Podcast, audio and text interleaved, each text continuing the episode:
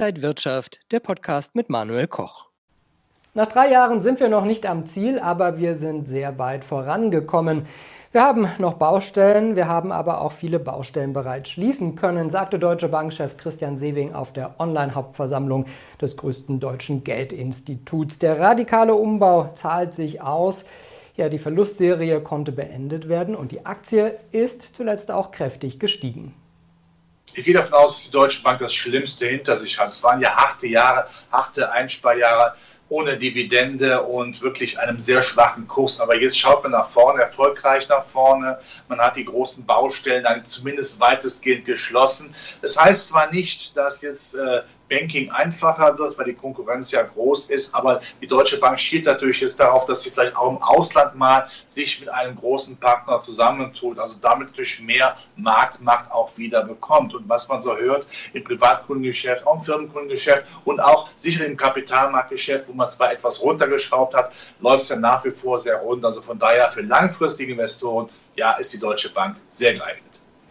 Unsere Themen heute, was bedeutet die Megafusion in der Immobilienbranche?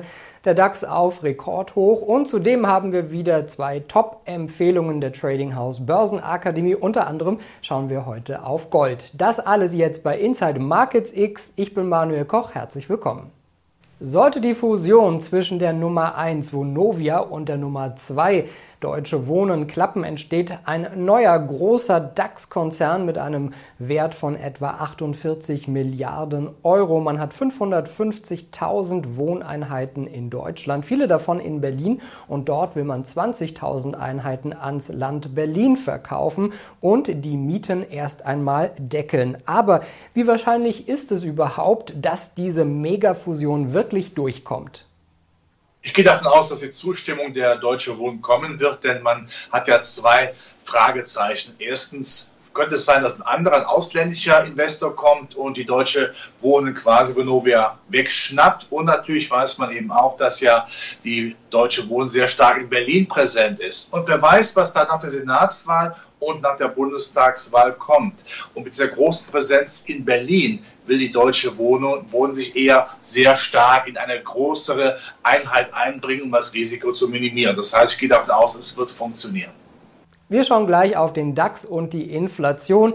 Jetzt gucken wir aber erst einmal auf die Bildungsangebote. Die Bildungsangebote der Finance School of Trading sind jetzt für euch online. Börsenausbildungen, Börsenbriefe und Handelssignale. Registriert euch einfach kostenfrei und ab einer Kontogröße von 2000 Euro könnt ihr die Förderung beantragen. Dann gibt es zum Beispiel die Trading-Ausbildung von André Stagge für drei Monate kostenlos oder den Börsenbrief Aktien für alle von Mick Knauf für ein ganzes Jahr. Die Anmeldung und alle Infos zu den Bildungsangeboten jetzt auf financeschool.de. Das IFO-Geschäftsklima so gut wie seit zwei Jahren nicht mehr. Das half auch dem DAX auf ein neues Rekordhoch. Aber was beschäftigt die Börsianer momentan eigentlich? Das alte Thema ist das neue Thema die Inflation. Das ist, glaube ich, der Dreh- und Angelpunkt. Im Augenblick erleben wir ja eine gewisse Entspannung.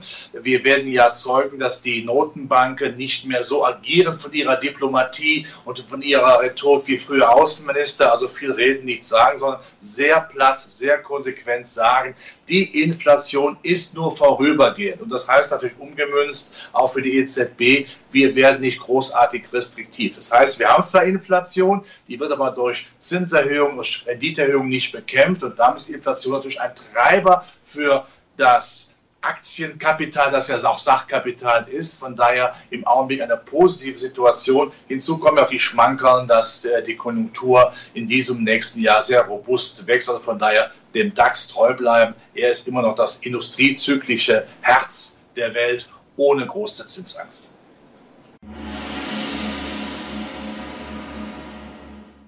Und wir schauen auf die Top-Empfehlungen. Zuerst auf Gold. Ja, und Gold konnte an die Gewinne der Vorwoche anschließen und knackte sogar die runde Marke von 1900 US-Dollar. Damit steuert der Goldkurs wieder auf seine Höchststände zu. Die Analysten sehen hier eine Long-Chance. Das erste markante Ziel hat der Gold Future nahezu erreicht. Darüber wird ein Anstieg an 1965 US-Dollar sehr wahrscheinlich. Aber erst an dieser Stelle wird sich der weitere Werdegang auf Sicht der nächsten Wochen zeigen. Sehr wahrscheinlich könnte es in diesem Bereich zu Gewinnmitnahmen und einer darauf folgenden Konsolidierung kommen. Gelingt es, auch diese Hürde nachhaltig zu überwinden, wäre ein Gipfelsturm an die 2000 und 75 US-Dollar so gut wie sicher. Und wir schauen auf Vonovia und da waren die Nachrichten Anfang der Woche natürlich besonders wichtig und die Aktie musste erst einmal kräftige Abschläge über sich ergehen lassen. Die Analysten der Trading House Börsenakademie sehen hier eine Longchance. Ein Blick auf den Kursverlauf seit Anfang September letzten Jahres offenbart einen intakten Abwärtstrend. Aus diesem ist Vonovia sogar zu Beginn dieser Handelswoche herausgerutscht und versucht sich nun um 48,85 Euro zu stabilisieren. Sollte dieses Unterfangen in den kommenden Tagen mit einem Anstieg über mindestens 50 Euro gelingen, wäre dies ein erster Hinweis auf eine bevorstehende Erholungsbewegung. Zunächst an etwa 52,21 Euro und darüber an den EMA 50 bei etwa 54,31 Euro. Höchstkurse aus den letzten Monaten wären ein Folgekaufsignal. Wenn euch das Video gefallen hat, dann gebt mir gerne einen Daumen nach oben, kommentiert und postet. Und ansonsten sehen wir uns in der kommenden Woche wieder bei Inside Markets X. Ich bin Manuel Koch. Happy Friday!